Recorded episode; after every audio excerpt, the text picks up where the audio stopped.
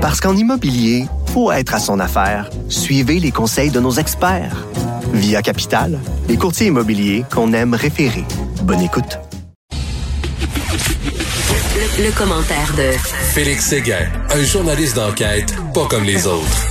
Hey Félix, j'aimerais débuter en parlant de sport avec toi. C'est rare ça, mais tu sais, tu sais qu'on parle d'avoir un stade de baseball. Là. Mais en tout cas, moi, Félix, les, jeunes, là, les jeunes sont pas très baseball. Les jeunes sont NBA, ils sont basketball. Les jeunes sont soccer. Mais tu sais, baseball, c'est un peu un sport de mon oncle. On peut-tu dire ça? Je constate dans mon entourage, mon cher Richard, que nos jeunes euh, sont peut-être pas aussi euh, versent pas autant euh, que les plus vieux dans ce dans l'écoute passive, hein, parce que c'est une écoute assez passive. Hein, quand tu regardes un match de baseball, là, moi ça m'est. Écoute, pour anecdote, moi, euh, je me suis laissé entraîner à un moment donné dans cette idée de gens qui aiment beaucoup plus le sport que moi d'aller visiter les grands stades de baseball américains. Ah, c'est le fun. Field, euh, euh, le Fenway Park et etc. Mais j'ai trouvé ça, j'ai adoré l'expérience, mais je me je, peux même pas te dire le pointage, je peux même pas te dire contre quelle équipe jouait, exemple, les Red Sox au Fenway Park, je ne m'en rappelle plus parce que le, ce qui se déroulait sur le terrain, ma foi, ne m'intéresse pas. Fenway Park, c'est le vieux stand fait en bois, là, c'est ça? Qui est, qui est, magnifique. Euh, le Fenway Park, c'est oui à Boston avec le, ben le, grand, le gros mur, le fameux gros mur vert là, euh, le, le, fameux mur vert. Puis moi, ce qui me, ce qui, par contre, tu sais, je, je, dois avouer que j'aimerais avoir une ambiance de baseball à Montréal. Peut-être pas une ambiance de baseball à temps partiel non plus. Tu sais, en fait, en fait, quand on quand on débat sur la question du stade, moi je me redis toujours, mon Dieu Seigneur, un stade de baseball pour une équipe en garde partagée. Ben oui. Quel drôle d'investissement quand même, non? Ben oui, alors, tu sais, on a un stade qui sert à strictement rien. Si vous voulez avoir un, en garde partagée, ou si bien de l'avoir. En tout cas, bref. Mais les jeunes, il me semble que les jeunes sont plus basketball euh, que, que baseball. Il me semble que baseball, je sais ça, un sport de mon oncle. Je suis peut-être complètement dans le champ. Je m'obstinais hier avec Roger Brulotte, lui, bien sûr, il est monsieur baseball. Mais euh, je me dis, je sais pas si ça va vraiment rejoindre les jeunes. Écoute, euh, on regarde le Journal de Montréal aujourd'hui, le septième victime en sept semaines, 14 orphelins. Je sais pas, les bras nous en tombent. Je sais pas comment on peut endiguer cette, euh, épidémie-là, tiens, ce virus Ouais. Ben, c'est de ça qu'on va parler ensemble. on, on, va citer l'article de Jonathan Tremblay dans le Journal euh, de Montréal ce matin qui, en fait, qui nous fait la radiographie de ce qui s'est passé au cours des sept dernières semaines et qui nous annonce que euh, c'est la septième victime là, qui est décédée hier en sept semaines et que ces drames-là ont fait 14 orphelins. C'est vraiment, euh, écrit-il, et euh, à raison, une série noire. Euh, qui se poursuit au Québec en matière de féminicide. On va d'abord parler euh, du cas de cette femme-là qui est décédée hier.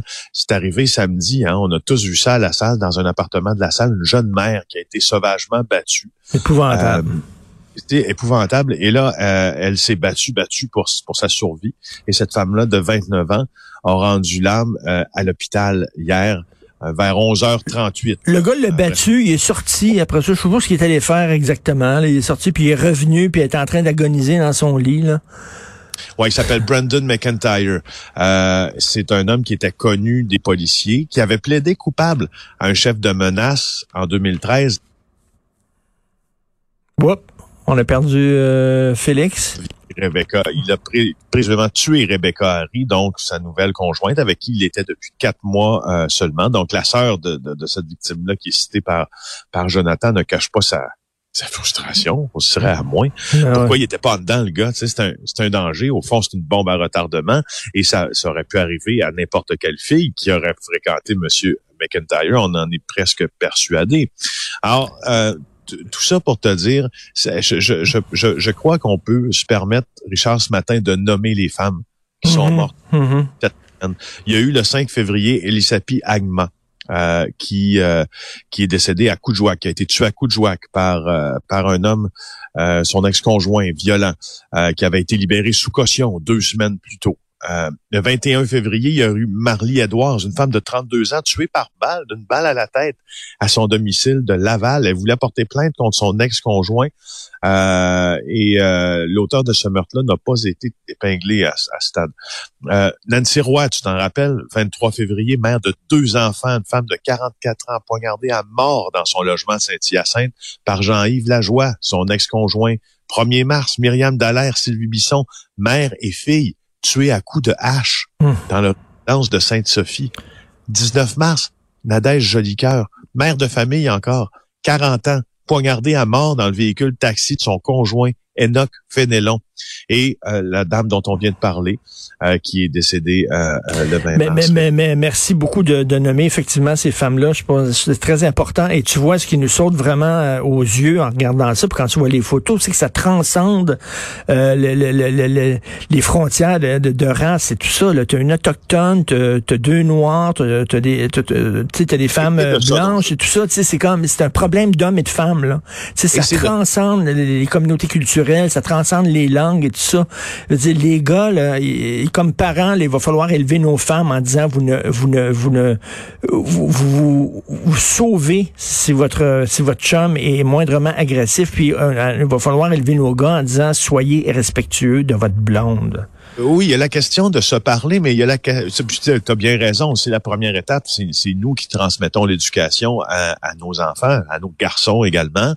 Euh, même si le premier ministre François Legault a dit qu'il en faisait une affaire personnelle, une priorité euh, de, de, de, de, ces fameux féminicides au Québec, je, me, je me posais la question, et puis euh, des drames familiaux, des féminicides, on en a couvert beaucoup. Moi, j'en ai couvert depuis 20, près de 25 ans, euh, énormément. Et euh, toujours avec la même question en tête, c'est comment faire en sorte que ces féminicides cessent?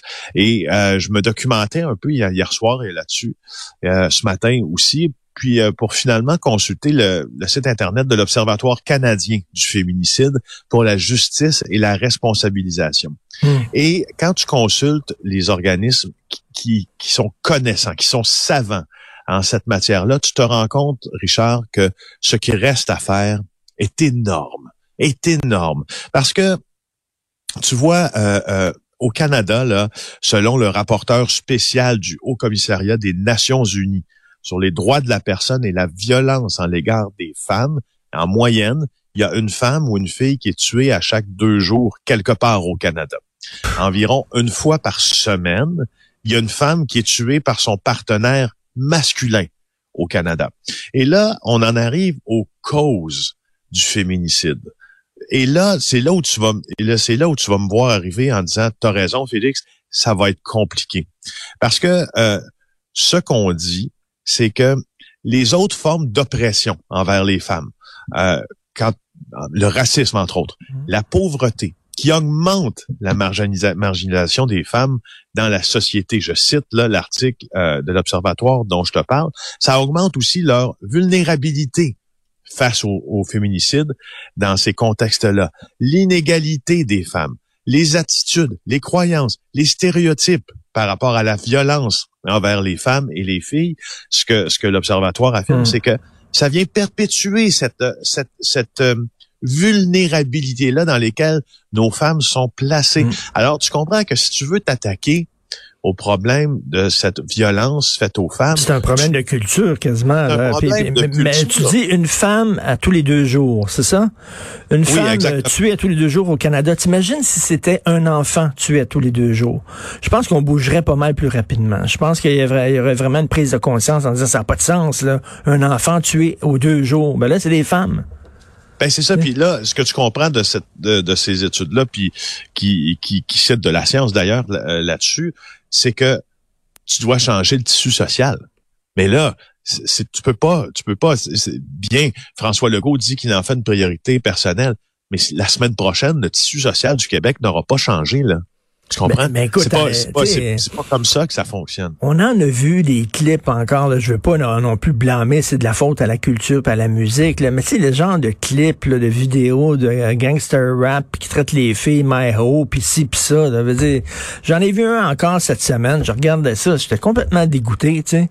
Ça n'a pas de maudit bon sens. Ça là, fait partie de ce que l'Observatoire dénonce. Ça fait partie de notre de notre rapport euh, Mm. aux femmes véhiculées dans les médias à travers, oui, certaines pièces, plusieurs de gangster rap, à travers la porno également, à, à Mm. travers l'accessibilité à, ces images où l'on voit des femmes dans des situations parfois extrêmement dégradantes.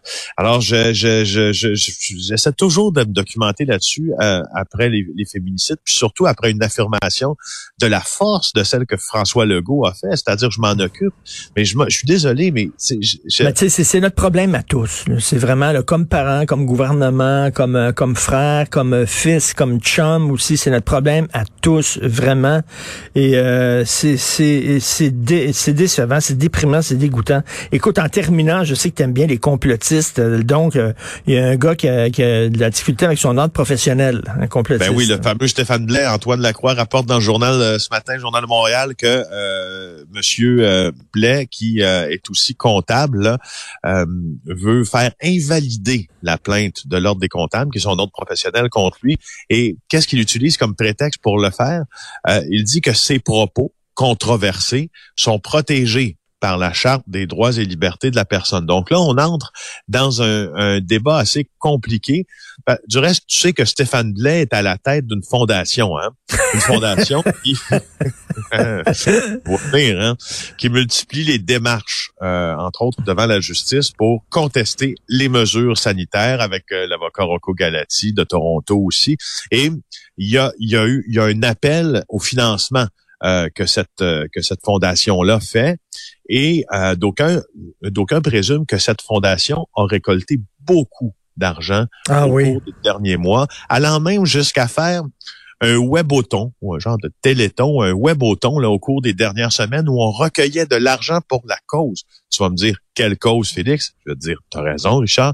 Mais euh, euh, tout ça pour dire que l'Ordre des comptables, pour revenir au problème de Stéphane Blais avec son ordre, là, euh, c'est que son ordre le blâme de ne pas avoir agi avec dignité, la dignité que nécessite sa profession. C'est comme ça que l'ordre a décidé d'attraper Blais. Puis tu vois, Tiens, Blais, tiens, tiens, tiens, jusqu'à- c'est drôle. On, on se rend compte que les comptables peuvent pas dire n'importe quoi. C'est drôle parce qu'on dirait que les professeurs peuvent dire n'importe quoi, eux autres. Ah, c'est drôle. Il a pas, euh, il a pas été tapé sur les doigts, lui, euh, Amir Attaran, qui est Ah avocat. Amir Attaran est avocat. Hein, D'ailleurs, euh, son ordre professionnel l'a pas tapé sur les doigts. C'est un peu bizarre. Merci beaucoup, Félix Séguin. Excellente Merci. journée. On se reparle demain. Puis merci pour ce que tu dit sur les féminicides. Félix Séguin du bureau d'enquête.